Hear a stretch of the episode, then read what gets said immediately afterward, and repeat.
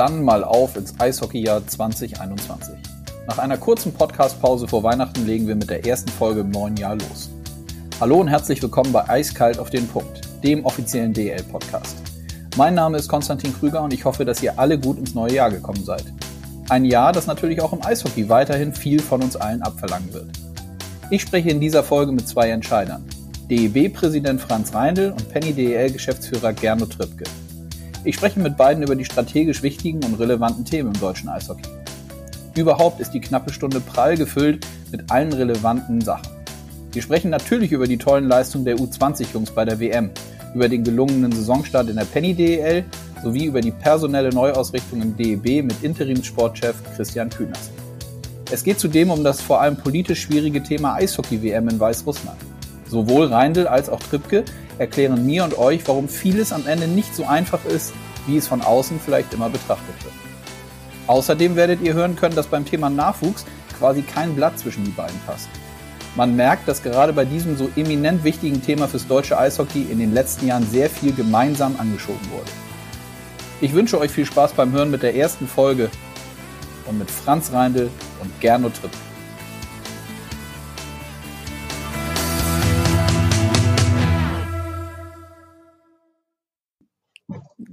So, und bei mir leuchtet die rote Lampe. Das heißt, wir sind auf Aufnahme. Wir starten in das Jahr 2021 mit dem ersten Podcast. Ich freue mich auf zwei Gesprächspartner heute und begrüße in den Leitungen Franz Reindl und Gernot Trippke. Hallo, ihr zwei. Hallo, Konstantin. Ja, hallo, Konstantin. Grüßt euch. Einmal kurz für die Hörerinnen und Hörer zum Anfang. Gernot und ich befinden uns gerade in Neuss, sitzen quasi Tür an Tür. Äh, Franz, wo erwischen wir dich gerade? Ja, eben zurück aus München, aus dem, vom Büro und bin wieder zurück in Garmisch-Partenkirchen und äh, da lässt sich natürlich äh, gut reden im Podcast, wenn man zu Hause ist. Na, sehr gut. Dann lass uns, ähm, bevor wir in die, in die aktuellen Eishockey-Themen einsteigen, einmal zum Start ähm, nochmal kurz zurückblicken auf die letzten Tage. Wie war das Weihnachtsfest und der Rutsch ins neue Jahr? Gernot, wie war es bei dir dieses Mal? Ja, ich glaube, wie bei fast allen, sehr, sehr ruhig. Ich bin gefühlt, glaube ich, seit 20. Dezember 14 Tage zu Hause gewesen man konnte ja nicht viel machen, man sollte nicht viel machen. Dann war das Wetter auch noch mies, dass man nicht mal Lust hatte, spazieren zu gehen. Also von daher, ja, bisschen chilling, chillen nach den letzten anstrengenden Monaten, aber dann natürlich auch viel Eishockey geguckt, zum Glück mit unserem Saisonstart mit der U20 und immer wieder Homeoffice gemacht, aber schon irgendwie ein bisschen komisch alles. Mhm. Franz, wie war es bei dir? das war natürlich ähnlich. Es ist klar, wir haben alle mit der Pandemie oder mit diesen Regelungen zu kämpfen. Allerdings äh, in meiner Gegend, in der ich wohne, war das Wetter unglaublich schön. Und da kann man natürlich draußen viel machen in den Bergen und äh, Skitouren und laufen und äh, spazieren gehen. Und zum Glück gab es Eishockey in der DL und äh, auch bei der U20 dann äh, ab Weihnachten. Und das war natürlich ganz, ganz toll, wenn man rausgehen kann und, und äh, geht dann zurück und, und, und kann Eishockey anschauen. Das war ganz, ganz super. Mhm. Ja, dann lasst uns damit mal einsteigen. Das sind natürlich auch äh, die Themen, über die wir heute unter anderem sprechen wollen. Ähm, wenn wir mal mit der U20 WM starten. Die Jungs ähm, sind ja nun in einer Bubble drüben gewesen, haben äh, mit ordentlich Problemen schon auf dem Weg dahin oder schon vorher ja zu tun gehabt mit äh, positiven Tests leider, mit viel Quarantäne und haben nichtsdestotrotz ein sensationelles Turnier gespielt, ganz tolle Leistung gezeigt. Franz, vielleicht kannst du aus deiner Sicht ein paar Sätze da zu, der, zu dem Auftritt der U20-Nationalmannschaft sagen. Ja, das war für uns und fürs deutsche Eishockey und für alle, die daran beteiligt sind, ein echtes Highlight, die Jungs zu beobachten und zu sehen, mit welcher Leidenschaft, mit welchem Charakter und vor allen Dingen auch mit welcher Qualität äh, die Spieler ans Werk gegangen sind. Unter den Vorzeichen, die man hatte, mit neuen Corona-Fällen im Team, mit einer hyperlangen Anreise mit drei, über 30 Stunden, äh, mit Quarantänebestimmungen in Alberta, Kanada, die, die rigoros sind, äh, mit Hotelzimmern, die man nicht, die Fenster nicht aufmachen kann. Äh, da wird es dann natürlich schon nach 10, 12, 14 Tagen wird es dann natürlich ganz schön eng und äh, da verliert man auch psychisch und, äh, und auch physisch äh, komplett die Form. Und wenn man sich das alles vorstellt, äh, wie die Mannschaft dann sich trotzdem gegeben hat, äh, insbesondere in den ersten Spielen gegen Finnland und dann gegen Kanada der Einbruch, äh, das war irgendwo zu erwarten und es war halt einer der Tage, aber äh, abgesehen von dem Kanada-Spiel waren alle Spiele herausragend, gut zu beobachten und da hat die ganze Crew, der ganze Staff, die Medizinerin, äh, die Betreuer, Kühnerst als, äh, als, äh, als Leiter und Tobi Abstreiter mit Zische und, und Dück zusammen, die die Mannschaft geformt haben. Die haben da ganz, ganz Großartiges geleistet. Und da können wir alle richtig stolz sein. Und wenn ich das Viertelfinale als letztes Spiel Revue passieren lasse, war das eine einmalige Show, die je länger das Spiel gedauert hat, umso enger es geworden ist. Das hat mich ja auch ein bisschen an die Silbermedaille in, äh, in Pyeongchang äh, da erinnert. Da war es auch so eng gegen Russland, besonders zum Schluss. Und das ist doch äh, super, dass man so viele Talente hat äh, und die überwiegende Zahl ja auch in der DEL tätig ist. Das beweist auch, dass wir ein gutes Spielerpotenzial haben, dass wir auf einem ganz, ganz guten Weg sind. Und die Spieler kommen ja nicht irgendwo her, plötzlich, sondern es ist ja unser gemeinsames Programm mit, mit dem Fünf-Sterne-Programm, mit, mit Powerplay 26 was wir alles uns überlegt haben in den letzten Jahren. Und da haben wir jetzt die Spieler und, und, und können aus dem Vollen schöpfen und die Spieler geben es zurück. Also ich war tief, tief beeindruckt. Mhm. Gernot, wie, du hast gesagt eben schon eingangs, dass äh, zum Glück äh, über die Weihnachtstage Eishockey lief. Ich, ich, ich weiß auch, dass du natürlich die U20-Spiele äh, gesehen hast. Wir haben in unserer internen WhatsApp-Gruppe äh, DL-seitig auch mitgefiebert, als die Jungs gegen Russland gespielt haben. Hast du jedes Spiel gesehen eigentlich? Ich habe aus dem Slowakei-Spiel, das war, glaube ich, das, das, was dann mitten in der Nacht war. Äh, äh also das war bestimmt das 3 Uhr Nachtspiel. Das, das habe ich nicht gesehen, aber habe es quasi dann morgens direkt das Ergebnis gesehen. Ja, wie Herr Franz schon gesagt hat, also die ganzen Widrigkeiten, die die Jungs da, äh, denen die widerstanden haben, auch das ganze Staff, das war schon echt brutal. Also sonst habe ich auch alle Spiele gesehen.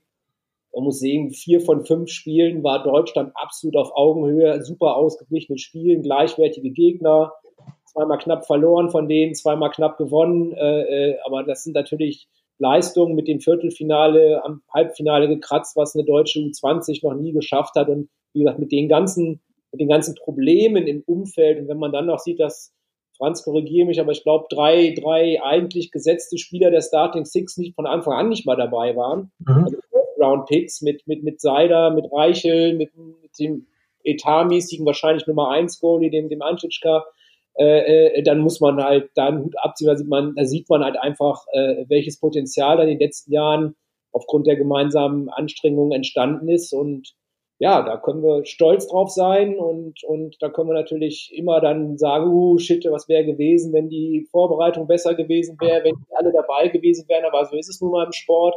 Und deshalb ist es, glaube ich, jetzt auch, ja, dieser moralische Sieg und umso höher zu bewerten, was die dann trotz aller Probleme geschafft haben. Und da kann man echt auf das Team stolz sein, das Team um das Team und letztlich auch wieder nächster Mosaikstein aufs deutsche Eishockey stolz zu sein. Mit, mit Olympiafinale, mit Champions League Finale, jetzt, jetzt mit einer, äh, die Nationalmannschaft öfter im Viertelfinale gewesen, wettbewerbsfähig in den Top 8. Äh, jetzt auch mal die, die, die U20 in den Top 8, ich weiß nicht, ob es jetzt sechster oder siebter formell geworden sind, aber, aber halt eigentlich sogar mit Luft nach oben. Äh, und dann sind wir halt jetzt vielleicht außer an Kanada und USA an allen, an allen Nationen dran im, im, im U20-Bereich. Und das haben wir oft durch eine Nationalmannschaft über alle Jahrgänge geschafft, weil da brauchst du halt irgendwie aus allen Jahrgängen halt 20. Aber jetzt haben wir halt 20 oder 25 Wettbewerbsfähige in einem Jahrgang. Und das ist halt einfach, einfach schön und, und eine tolle Nachricht. Mhm. Franz, wie muss ich mir das bei dir vorstellen, wenn du, du warst jetzt, äh, warst ja nicht äh, mit, mit drüben. Ähm, wie hältst du dann bei so einem Turnier, wie und mit wem hältst du so den engen Draht, was so die Themen dann bei der U20-Nationalmannschaft angehen? Ja, ganz eng natürlich mit Christian Kühners, der, der sportliche Leiter ja war oder der verantwortliche Delegationsleiter als Interimssportdirektor. Wir haben uns natürlich öfters äh, per Teams äh, unterhalten und insbesondere auch im Vorfeld, äh, als es noch um den Spielplan ging, weil die IHF natürlich auch uns angeboten hat, den Spielplan ein wenig äh, zu korrigieren. Die anderen Länder haben da weniger Euphorie gezeigt. Das ist ja auch klar, weil jeder denkt am Ende an, an sich selbst. Aber äh, die IHF und, äh, und Kanada und Slowakei, die wären bereit gewesen, das Kanada-Spiel einen Tag später zu machen äh, und dann mit der deutschen Mannschaft zwischen Finnland, also im ersten Spiel und im zweiten Spiel, einen Tag Pause zu geben.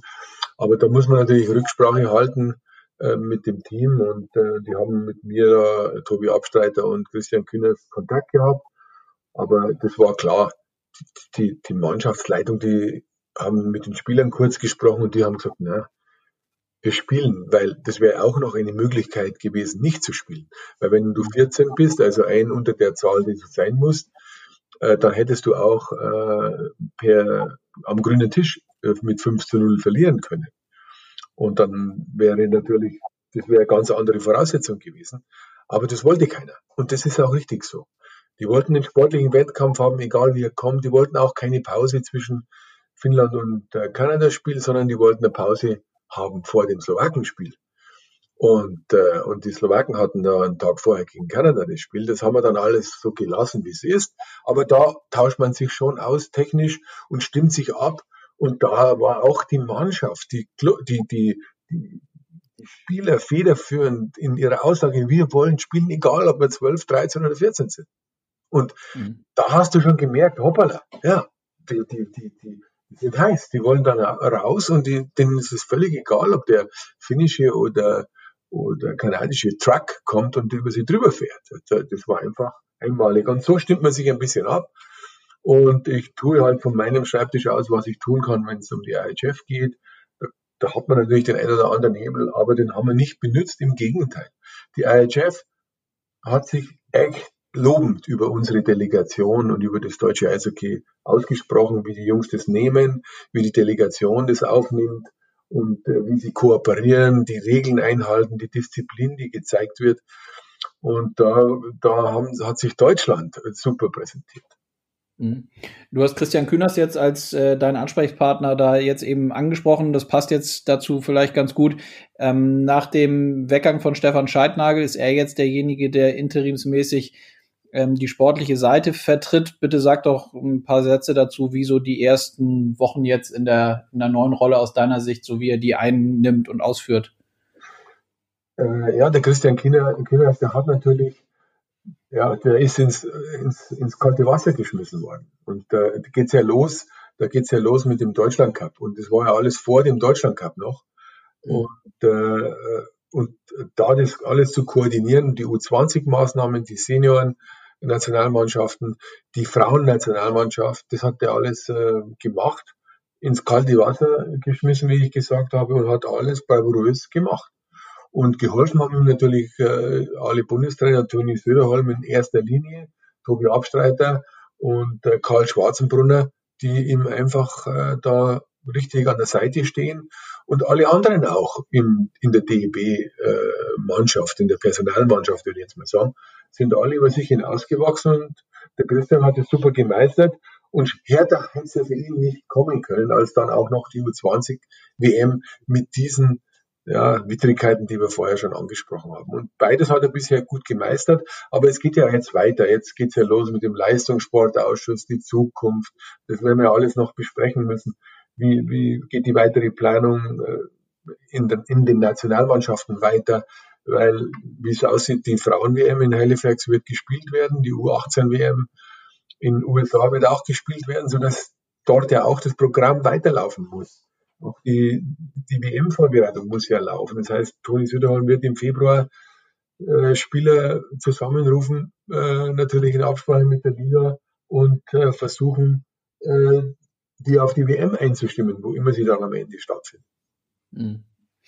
Gernot, nun ähm, sagt der eine oder andere, das ist ja immer so, mit äh, wenn so wenn so positive ähm, Erfolge kommen von so jungen deutschen Nachwuchsspielern, äh, merke ich, dass der eine oder andere schon ich sag mal schon wieder sagt, ja, die müssen jetzt, äh, das ist zwar alles gut und äh, auch sehr, alles sehr positiv, wie es im deutschen Eishockey läuft mit der mit der Jugend und Nachwuchsarbeit, aber eigentlich müssen die noch viel viel mehr spielen und äh, noch früher in der DEL zum Einsatz kommen.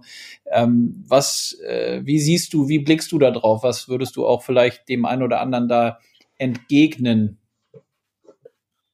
Ja, grundsätzlich ist das ja auch richtig, aber das sind halt äh, keine, keine Automatismen, sondern das ist ein, eine lange Entwicklung. Der Franz hat es dargestellt, das hat jahrelang gedauert, dass wir jetzt mal die Früchte der Nachwuchsarbeit der letzten fünf bis zehn Jahre äh, äh, ernten können. Und die Jungs machen auf sich aufmerksam. Auch schön, dass, dass das Magenta Sport das überträgt, dass dann halt nicht nur die Fans, aber auch die sportlichen Leiter sehen, was die Jungs imstande sind zu leisten. Und da muss man ja auch sehen, das ist jetzt was anderes, wenn du am Halbfinale kratzt, als wenn du irgendwie einen Wiederaufstieg in der B-Gruppe nicht schaffst oder irgendwie in jedem Spiel zweistellig abgefieselt wirst, was in den letzten Jahren ja manchmal auch passiert ist. Also von daher äh, äh, muss man da gucken, da ist jetzt einfach mehr Potenzial. Äh, mhm. Das ist Hen und Ei und die Jungs haben auf sich aufmerksam gemacht. Einige haben ja schon in der DL letztes Jahr gespielt, einige sind auf dem Sprung, sind jetzt vielleicht durch Corona auch noch eher dran und, und ich glaube auch, wenn ich jetzt die Reaktion merke, äh, allein heute oder gestern, äh, wenn dann die sportlichen Leiter anrufen und sagen, Mensch, ja, wann, wann kommen die an? Wie können wir die wieder äh, in den Spielbetrieb einbringen? Wie, dann werden viele von den Jungs bei ihren DEL-Clubs schon erwartet, selbst einige, die vielleicht vor der Saison oder vor dem Turnier noch eher in, in, im Kooperationsverein oder in der DNL gespielt haben, äh, die sind jetzt auf einmal ein klares Thema und der sportliche Leiter wartet und fragt, muss der in Quarantäne, was sie zum Glück nicht müssen, ähm, welche Tests hat er wann in Kanada gemacht, wann muss er hier noch einen Corona-Test machen, um bei uns wieder im Spielbetrieb zu sein. Also das ist, glaube ich, eine positive Entwicklung. Und so kann es auch nur sein. Die müssen sich mit Leistung empfehlen und nicht mit irgendwelchen Reservaten. Wir haben, glaube ich, mit der U23-Regelung vor ein paar Jahren wieder den, äh, die Bremse reingetreten, um, um einfach den Jungs die Möglichkeit zu geben, sich zu präsentieren und dass auch die Clubs merken, die Nachwuchsarbeit lohnt sich und da tragen wir jetzt langsam die Früchte und die werden sich auch äh, viele davon in der DL durchsetzen. Aber ist sie, sie müssen die Leistung bringen und dann irgendwann an einem Punkt auch rankommen, wo das Preis-Leistungs-Verhältnis stimmt. Wir müssen, eine, wir müssen eine Qualität in der DEL haben und es bringt ja nichts, dass wir nur die spielen lassen, sondern sie müssen ja auch auf einem hohen Niveau spielen. Und ich glaube, das ist das Wichtigste. Deshalb ist dann auch irgendwann sicherlich, kommt es mit 23, 24 zum, zum Schwur, wo die die Leistung und auch das Preis-Leistungs-Verhältnis gegen ältere Deutsche oder auch insbesondere ausländische Spieler dann sich durchsetzen müssen. Aber da bin ich sehr, sehr positiv und da ist die Entwicklung der letzten Jahre halt auch, auch so. Und, und klar, wenn man nichts nachschiebt und nichts in Nachwuchs investiert, kommt da auch nichts. Und dann kann man sich zurücklehnen und sagen, wir müssen ja. Und jetzt haben wir das Potenzial. Und, und auch was der DEB in den letzten Jahren in der Trainerschulung angeschoben hat, äh, das ist für den Nachwuchs gut. Aber auch wenn diese Trainer dann nach und nach in der DL ankommen, werden die natürlich entsprechend auch ihre Leute sich anders aussuchen als vielleicht die Trainer vor zehn Jahren noch. Mhm. Franz, wie siehst du das? Wie blickst du da drauf? Ja, Gernot hat es eigentlich perfekt äh, ausgeführt. Ich bin äh, wirklich jemand, der den Wettkampf fördert. Und ich bin weniger für Regelungen, dass man deutsch sein muss oder, äh, oder ein bestimmtes Alter haben muss. Ich bin total für den Wettkampf. Und ich weiß, dass unsere Spieler jetzt oder viele jetzt viel mehr wie früher, die, die sind konkurrenzfähig. Und äh, die Trainer wollen doch alle gewinnen. Die haben ja ihren Job und müssen tag, tagtäglich beweisen, äh, wie ihre Mannschaft, äh, dass ihre Mannschaft gut ist und gewinnen kann. Und, und deswegen werden die jungen Spieler auch einbauen, weil das Frische bringt, weil das Schnelligkeit bringt, Identifikation. Und äh, wichtig war, dass wir über das Programm der letzten Jahre, dieses gemeinsame Programm, das ja auch viel Geld gekostet hat, das, ähm, hier besonders auch die DL-Clubs aufgewendet haben das muss man ja auch sagen, sonst, sonst hätten wir ja diese momentan wirklich gute Situation nicht. Und ich glaube, dass sich jetzt viele Spieler einen Platz in, in den DL-Teams erobern durch Leistung, durch Wettkampf und äh, werden überzeugen und dann wird auch die DL dadurch besser, weil der Trainer wird immer den besseren Spieler nehmen. Und das macht unser Spiel besser, macht die Qualität der Liga besser und äh, da bin ich doch wirklich rundum zufrieden, wie sich das jetzt so entwickelt hat. Mhm. Dann lass uns mal, ähm, wenn wir bei den äh, Jugend- und Nachwuchsthemen äh, bleiben und wenn wir so auf die Aktualität hier in Deutschland schauen, was den Spielbetrieb äh, angeht, sieht das ja im Moment eher äh, sehr, sehr düster und schwierig aus. Ähm, wie, Franz, äh, äußert sich das aktuell, wie, beziehungsweise wie ist da der Stand? Und vielleicht kannst du auch mal sagen, was so ja gerade den, den Jugend-Nachwuchsprofi-Ligen möglicherweise droht jetzt in Corona-Zeiten? Ja, das ist natürlich ein ganz, ganz äh, heikles und schwieriges Thema, das uns alle beschäftigt. Und wir werden ja bald wissen, wie die Politik sich äh, äh entscheidet, aber die Richtung ist ja eigentlich klar. Und deswegen habe ich da wirklich ähm, Bammel vor den nächsten Wochen und Monaten. Wir werden, wir werden entscheiden müssen. Wir werden uns im Leistungssportausschuss, der terminiert ist die Sitzung für Mitte nächste Woche, da werden wir uns äh, wirklich mit dem Thema befassen müssen, den Nachwuchsspielbetrieb einzustellen. Und mhm. das tut natürlich weh. Wenn wir jetzt nur so positive Dinge zu besprechen hatten und dann sehen wir das, dann werden das, das wird uns das wird uns zurückwerfen und wird uns einschneidend wehtun. Also da, aber es wird es wird kein Weg dran vorbeiführen. Wir müssen halt trotzdem das Beste draus machen und äh, wir können einfach nur versuchen, vielleicht in, in Turnierform etwas zu machen, mit vermehrt mit Kaderspielern arbeiten in Landes- und Bundeskadern. Es gibt schon Möglichkeiten, aber da werden wir im Leistungssportausschuss alles auf den Tisch legen und das Beste aus der Situation machen. Hm, Gernot, wie blickst du da aus, aus Ligasicht drauf, auf diese schwierige Thematik? Ja, wir sind da ja auch mit vertreten, aber ja, der Franz hat schon richtig gesagt. Und, und das ist halt eine unheimlich schwierige Situation. Auch da wieder äh, kann man da ja traurig sein und sauer sein, aber die Situation momentan ist halt sowohl rechtlich, aber auch faktisch wohl alternativlos. Ist halt schwierig. Und wenn man dann sagt, für einen jungen Spieler äh, wirklich die Ausbildung und gerade vielleicht dann die Jungs, die dann 14, 15, 16 sind, äh, wo es wirklich dann nochmal extrem ums Eingemachte geht, da ist es echt, echt sehr schwierig, wenn die jetzt dann mit den zwei Monaten, die sie schon in der letzten Saison verloren haben, dann ging es Anfang dieser Saison los, aber seit November dann auch wieder nicht. Also ne, wenn dann im Prinzip praktisch ein ganzes Jahr einer Nachwuchskarriere entfällt und wenn du dann noch vielleicht in der Schlüsselposition bist oder in dem Schlüsseljahrgang, äh, dann ist das extrem hart und, und äh, auch im Internationalen, das dürfen wir nicht vergessen. Äh, ich glaube, die meisten anderen Länder haben da noch ein bisschen bessere Voraussetzungen. Gibt es natürlich auch schlechtere, aber ich sage jetzt mal, glaube ich, außer Tschechien, alle anderen können trainieren, zumindest mit den Kadermannschaften. Mhm. Und das ist ja in den Deutschen echt schwer. Also das, das, wird, das wird sich halt dann auch nächstes Jahr in der U18, in der U20, ich hoffe nicht, aber es wird sich, wird sich niederschlagen. U20 müssen wir halt wirklich jetzt umgehen, indem wir halt die ganzen Jungs aus der DNL versuchen, in den Senioren-Spielbetrieb reinzubringen. Äh, U18 ich weiß gar nicht, was die machen sollen. Ne? Also da können wir natürlich ein paar Turniere spielen, aber die meisten, selbst wahrscheinlich Nationalspieler, können nicht mal trainieren momentan. Und mhm. das ist halt echt schwer, weil ich jetzt NRW jetzt hier sehe, ich glaube, da passiert gerade überhaupt nichts. Und mhm.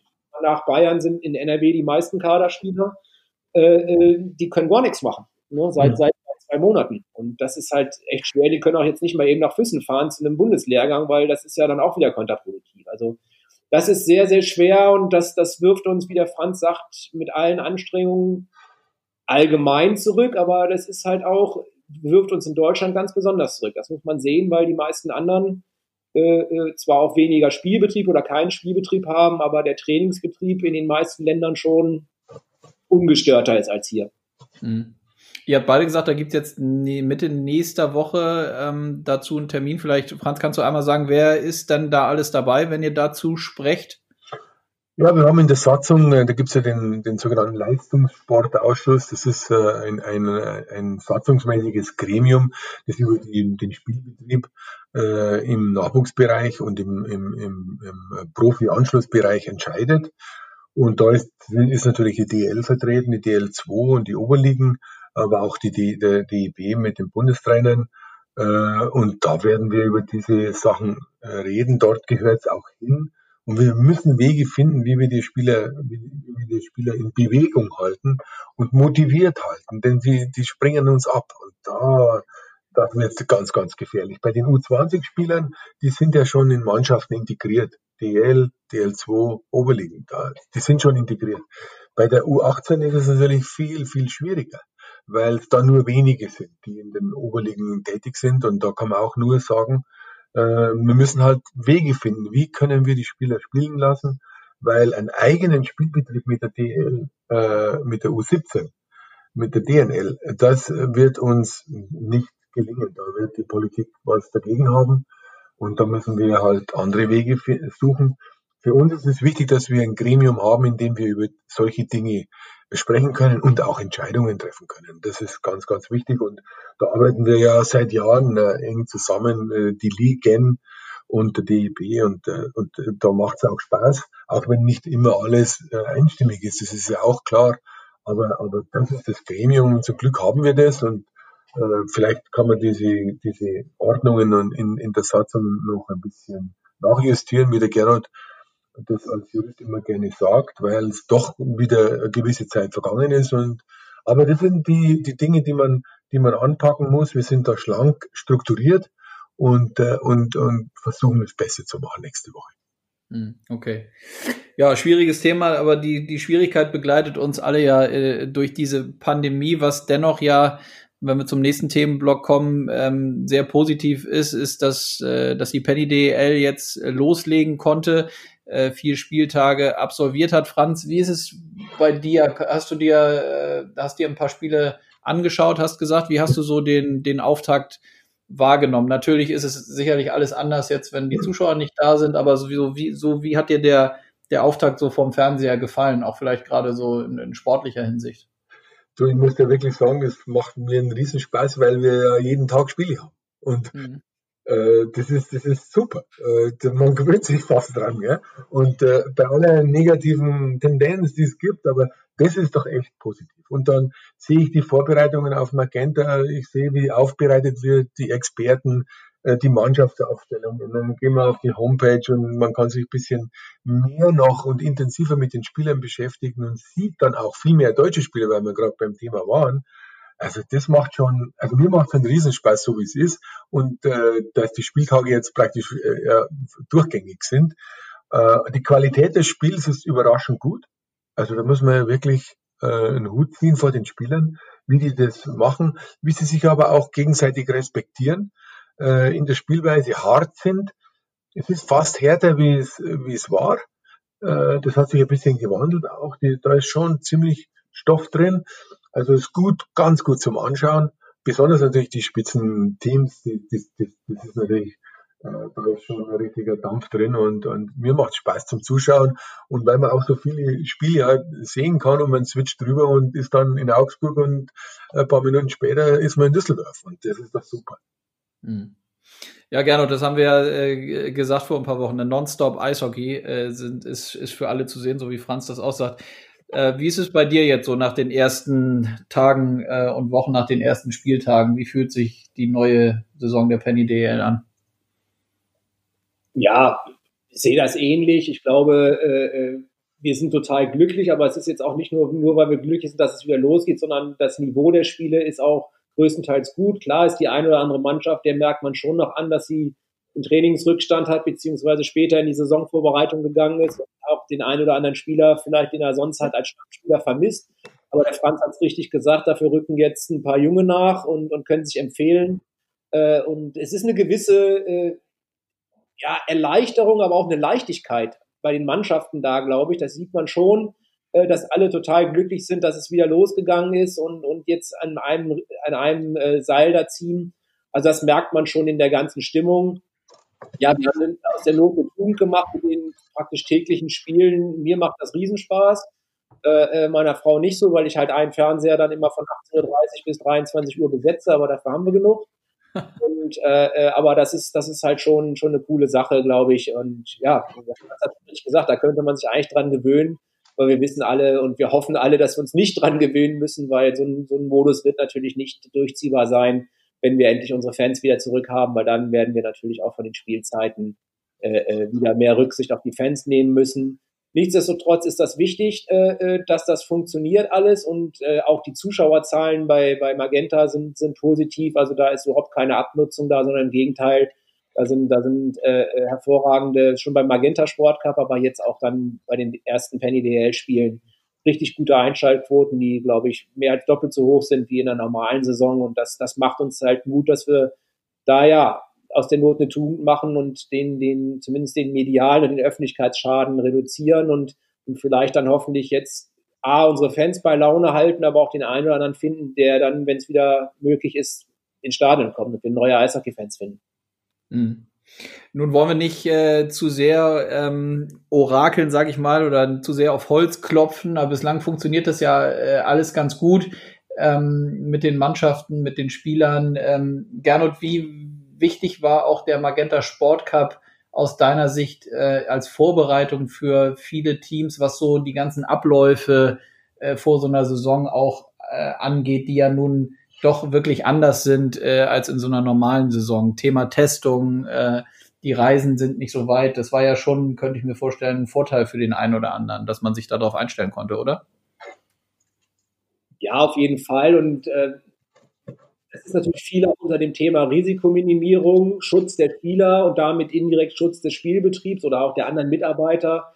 Äh, das hat bisher gut funktioniert. Das wird auch irgendwann schiefgehen. Das brauchen wir uns auch alle nichts vormachen. Aber ich glaube, wir tun alles erdenklich und die Clubs tun alles Menschenmögliche, äh, um halt die Ansteckungsrisiken äh, äh, klein zu halten, sei es dann halt extern, dass die Spieler sich irgendwo anders anstecken. Das ist natürlich auch immer ein sehr hartes Protokoll, dass die Teams ihren Spielern dann mit ins Gebetsbuch schreiben. Und zum Zweiten dann halt alles rund um die, um die Mannschaften, rund um die Spiele, dass da halt auch, wenn dann irgendwas passiert wird, das nicht weitergetragen wird und möglichst früh erkannt wird. Und ja, wir haben durch die Gruppeneinteilung, sei es die Mannschaften kürzere Reisen, sei es die Schiedsrichter kürzere Reisen. Wir haben Schiedsrichtergruppen für den Norden und den Süden, dass da jetzt keine oder die Durchmischung äh, äh, äh, minimiert wird.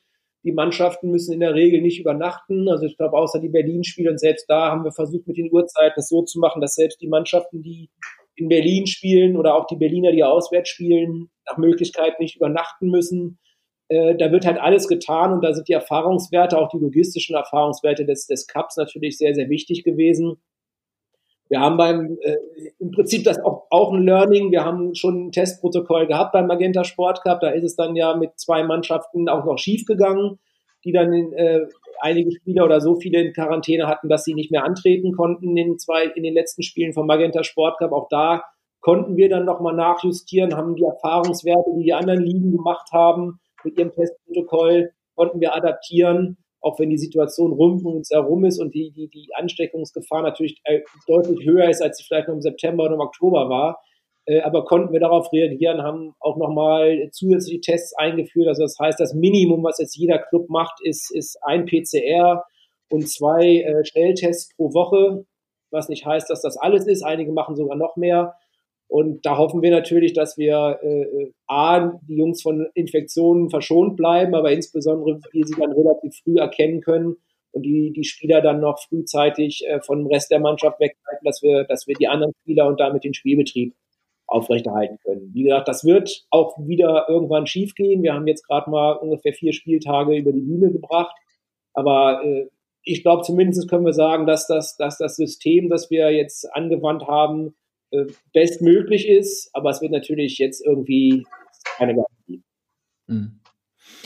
Franz, was äh, ja hoffen wir, dass es, äh, dass, dass, dass es so bleibt, ähm, dass es, dass wir weiterhin so gut da durchkommen, wie jetzt der Start war.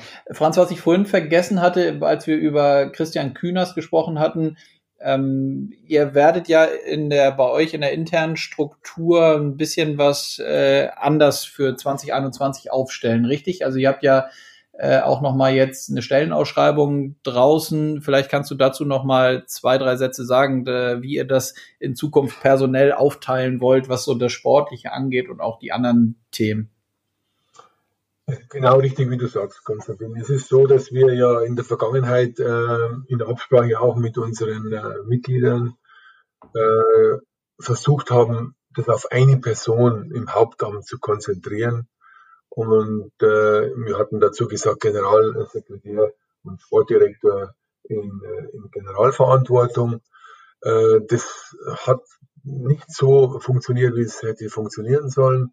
Ich denke, dass äh, es besser ist und nicht nur denken, sondern wir haben auch beschlossen, dass wir, dass wir dieses, äh, diesen großen Bereich Administration, Generalsekretär, wie man das, die Position nennt, und vor allen Dingen der Sportbereich, dass man das wieder trennt, so dass wir zukünftig wieder einen Sportdirektor haben, der sich wirklich intensiv mit dem Sport auseinandersetzen kann und professionell das Ganze äh, an, an sich zieht.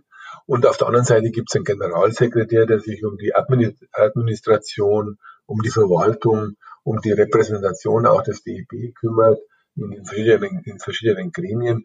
Und da gibt es also zwei äh, Hauptamtliche, die zukünftig wieder im DEB dann äh, die Führung haben. Äh, das wird uns äh, qualitativ nach vorne bringen. Und deswegen haben wir auch für die Position des Generalsekretärs eine Ausschreibung äh, gemacht. Und da sind viele Bewerbungen schon eingegangen und wir werden jetzt in den nächsten Tagen äh, sondieren und dann die ersten Gespräche führen. Ich glaube, wir treffen dann gemeinsam mit den Ligen, insbesondere natürlich mit der DEL, äh, eine gute Entscheidung. Hm. Nur eine letzte Frage dazu noch. Gibt es ungefähr so einen Zeithorizont, der dir oder der euch da vorschwebt, wann die neue Person anfangen soll? Ja, gut, der Sportdirektor, sagen wir, der Sport läuft. Das ist das Wichtigste, Sport first das läuft ja alles mit Christian äh, Kühners, auf, äh, der ist interimsmäßig benannt. Und nach der Saison, wenn die sportliche over ist, dann werden wir da eine Analyse und eine Bestandsaufnahme machen und schauen, wie es im Sport weitergeht. Ob wir beim Christian bleiben oder Ausschreibung machen müssen, das werden wir noch sehen. Aber das ist alles im ganz offenen Dialog. Und auf der anderen Seite die Generalsekretärsposition. Wir haben uns so äh, vorgestellt, dass wir dass wir im, äh, im März äh, uns da schon verstärken. Hm. Gut, dann haben wir noch als größeren Punkt, äh, wenn man so auf das Eishockeyjahr 2021 blickt, was auch schon natürlich im letzten Jahr immer Thema war, äh, die Weltmeisterschaft. Ähm, äh, Gernot, vielleicht äh, an dich zuerst die Frage. Ähm, das ist ja ein durchaus schwieriges Thema und schwieriges, äh, schwieriges Feld, ähm, wenn, so, wenn so eine Entscheidung ansteht, weil es auch sehr politisch ist. Äh, dennoch die Frage, wie, wie stehst du dazu? Wie siehst du das äh, im Moment, solche Themen, die da auf der Agenda sind? Zum einen bin ich froh, dass ich da äh, mal nicht irgendwie im Feuer stehe und die Entscheidung treffen muss, weil das ist echt total undankbar. Äh, äh, ich glaube aber die Position, die die internationalen Sportverbände in den letzten Jahren äh, bezogen haben, ist, ist, ist relativ klar und auch, glaube ich, nachvollziehbar und aus Sicht des Sports und des Sportlers äh, die einzig richtige. Äh, der Sport äh, muss sich da letztlich raushalten. Äh, wenn die Politik da äh, äh, ja, Erwägungen hat oder andere Vorkehrungen hat, dann müssen da die Vorgaben halt politisch gemacht werden. Äh, dann kann man sich dann auch als, als nationaler oder internationaler Verband nicht verwehren. Aber da jetzt irgendwie die äh, Politik der einzelnen Länder oder noch einzelner Parteien auf dem Rücken von irgendwelchen Sportverbänden oder Sportorganisationen auszutragen, halte ich schon für falsch. Da haben die Staaten genug Einflussmöglichkeiten, dann müssen sie halt sich auch dazu bekennen äh, und sagen, dass sie in irgendeiner Art und Weise irgendeine Turnier oder irgendwas nicht wollen. Also wie gesagt, ich glaube, das wäre, wäre falsch, wenn wir jetzt diese Diskussion in die Sportverbände verlegen. Dafür sind die nicht da. Das ist nicht deren Aufgabe. Die sollen Spielbetrieb und Sportbetrieb organisieren und nicht Politik machen. Äh, und wenn die Politik da meint, das ist, da gibt es so wichtige Gründe, irgendwie da einzugreifen, dann soll sie es tun. Aber dann ist die Aufgabe der Politik, und das kann nicht irgendwie vorauseilende Gehorsam sein, oder diesen schwarzen Peter darf sich eigentlich der Sport nicht zuschieben lassen. Mhm. Ja, Franz, wie ist da der aktuelle Stand? Wir hatten eben schon vorher kurz gesprochen und Gernot und ich wissen es ja auch selbst, also nicht selbst, aber wir bekommen ja auch immer mal äh, oder kamen in der Vergangenheit Anfragen, natürlich auch medial, wie wir dazu stehen. Äh, bei dir, bei euch wird das natürlich ähm, noch mehr sein. Wie ist so der aktuelle Stand jetzt beim Thema Weltmeisterschaft 2021? Der aktuelle Stand ist natürlich äh, immer noch, äh, ja, würde ich sagen, in Diskussion. Äh, der Gernot Trimke zum Beispiel, was er sagt, da, da stehe ich hundertprozentig auch dazu. Das ist genau der Weg. Ähm, es ist alles von außen gesehen manchmal ein bisschen leichter.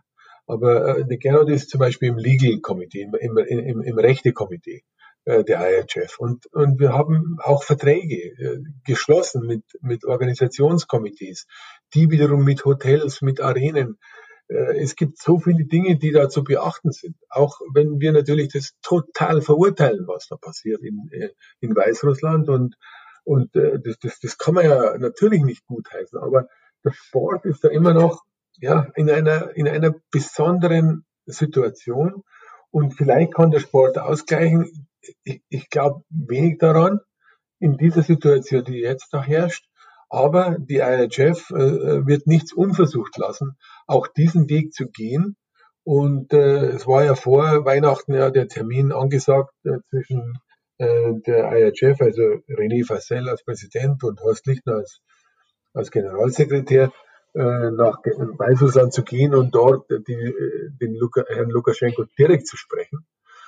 Und das ist jetzt verschoben worden auf nächste Woche. Und dann werden wir hören, ob der Sport was ausrichten kann zugunsten der Opposition, zugunsten der Leute, die da unschuldig inhaftiert werden. Vielleicht kann der Sport was bewegen. Ich, ich glaube es jetzt weniger. Äh, das ist die eine Situation. Und die andere Situation ist natürlich die Hygiene und äh, die, die Pandemie-Situation, die wir haben. Und äh, die Bestimmungen, die in der IHF sind, die Hygienebestimmungen, äh, die, Protokolle, die es da gibt, sind unglaublich schwer zu erfüllen. Und das zu garantieren, wird Weißrussland auch schwer fallen. Und, äh, und da wird, glaube ich, eher darauf äh, reagier zu reagieren sein als auf alle anderen Dinge, weil das kann man kontrollieren. Äh, alle anderen Dinge sind politisch, die, die, die können wir oder der Sport nicht kontrollieren. Äh, wir können es nur ebenso verurteilen wie jeder andere. Aber die Vergabe einer Weltmeisterschaft ist ja immer schon lange, lange vorher passiert. Bei uns in dem Fall Belarus war es ja, war es ja in 2017 in Köln übrigens bei der, bei der Weltmeisterschaft im Kongress. Und da war ja ein harter Fight zwischen äh, Lettland, Weißrussland zusammen und Finnland auf der anderen Seite. Und es war ein ganz, ganz knapper Sieg für Weißrussland, Lettland. Und, und diese beiden Länder, die sich gemeinsam beworben haben, auch die Verbände, die sich gemeinsam beworben haben, haben den Zuschlag erhalten, Verträge unterschrieben, Host-Country-Vertrag. Und die erfüllen die Verträge übrigens. Da ist also juristisch gesehen nichts, das man angreifen könnte. Es gibt nur andere Dinge, die man ja vorher schon angesprochen hat. Äh, und das ist eine ganz schwierige Situation. Aber es gibt natürlich äh, Situationen, die, da, da kann man dann nicht mehr zustimmen. Äh, und ob das jetzt Pandemie ist oder, oder, oder sonstige Dinge, wie, wie, wie dort passieren. Und da wird es Lösungen geben. Und ich bin ganz, ganz sicher, dass wir bis spätestens 25., 26. Januar dieses Jahres eine endgültige Entscheidung haben. Hm. Gut, ja, wie gesagt, schwieriges Thema. Ähm, glaube, wenn man sich da so ein bisschen, wenn man euch zuhört und sich dann doch ein bisschen äh, vielleicht als Externer auch ein bisschen mehr damit beschäftigt, äh, dann, dann merkt man das, glaube ich, relativ schnell, dass es nicht so einfach ist, wie sich der eine oder andere dann macht. Ähm, Gernot, nun äh, sind wir in so einem neuen Jahr, haben jetzt besprochen, dass äh, die, die Saison zum Glück losgegangen ist. Wie ist es bei dir jetzt äh, mit Start Januar in dem neuen Kalenderjahr? Blickst du schon so auf sowas wie zum Beispiel anstehende Playoffs? Macht man sich dazu schon irgendwie Gedanken oder bist du jetzt wirklich erstmal so in diesem tagesaktuellen Geschehen drin und siehst, äh, siehst zu gemeinsam mit den Clubs und, und, und wir als Liga, dass wirklich so dieser, dieser, sagen wir mal, tagesaktuelle Ablauf mit den Spielen reibungslos funktioniert? Ja, das macht natürlich äh, in erster Linie unsere Abteilung Spielbetrieb, jetzt, wo der Spielbetrieb einmal läuft, die die ganze Organisation und das handelt. Also das ist da ja in besten Händen bis über äh, Leitungsspielbetriebe, Beauftragten bis hin zum Disziplinarausschuss. Äh, ähm, da habe ich jetzt direkt nicht so viel mit zu tun. Für mich sind natürlich die längerfristigen strategischen Themen wichtig und da wird auch weiterhin äh, die Thematik da sein, wie kommen wir äh, durch die Corona-Zeit, wie kommen wir durch den Lockout, äh, Lockdown, äh, wie was was ist jetzt in den nächsten Wochen und Monaten zu erwarten, das Thema Fördermittel, wirtschaftliche äh, Hilfen, das müssen wir für alle Sportarten und natürlich auch fürs Eishockey und für die DEL müssen wir angehen. Das sind dann eher die Spielwiesen, die jetzt dann nach der nach der Pause, nach der Weihnachtspause auch im politischen Berlin wieder eine Rolle spielen werden kommen wir irgendwie zur Normalität zurück, dass wir irgendwann wieder mit Zuschauern rechnen können. Auch das sind ja Sachen, die jetzt alle mal äh, ja, auf Eis gelegt sind im wahrsten Wortes, aber das kommen ja wieder. Also das sind die Themen, äh, äh die wir haben. Natürlich auch tagesaktuelle Geschehnisse, wo wir dann beim Spielplan eventuell dann vielleicht doch irgendwann auf Ausfälle oder so reagieren müssen.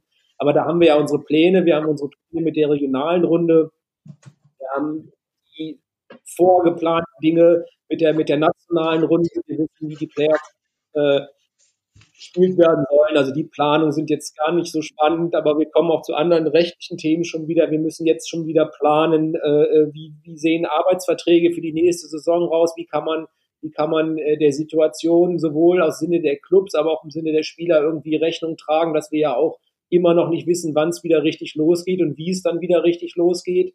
Äh, ich glaube, man kann jetzt schon sagen, auch die nächste Saison wird beeinträchtigt sein äh, von Corona und, und, und dementsprechend auch wirtschaftlich sicherlich Restriktionen haben. Wir hoffen dann, dass sie logistisch und spielbetrieblich keine großen mehr hat. Aber ich glaube, die Corona-Zeit wird, wird auch wirtschaftlich äh, im Profisport und auch vor der DL in den nächsten äh, äh, zwei, drei Jahren sicherlich Spuren hinterlassen. Und auch das sind Dinge, über, für die wir, über die wir uns jetzt schon wieder äh, Gedanken machen müssen und an die wir denken müssen. Also das ist ein bisschen äh, mein Los, was aber auch gut ist, dass wir jetzt halt mehr die strategischen Themen angehen, als dass ich mich jetzt irgendwie darüber aufregen muss, wenn irgendeiner einen Stockstich gemacht hat oder so. Mhm. Kannst du das, ähm, wir sind ja sicherlich, wie du gesagt hast, mit unserer Sportart nicht, äh, nicht ein Einzelfall. Kannst du das vielleicht noch ein bisschen konkretisieren, was du damit meinst, wenn das in den nächsten zwei, drei Jahren uns weiter begleitet und sicherlich auch dann auch andere Sportarten, wie zum Beispiel Handball, Basketball, mit denen du und wir ja auch im, im engen Austausch immer sind? Ja, ich glaube, das ist wie, wie in der normalen Wirtschaft auch. Also ne, äh, Kunden gewinnen ist schwierig, Kunden verlieren oder Fans verlieren geht schnell.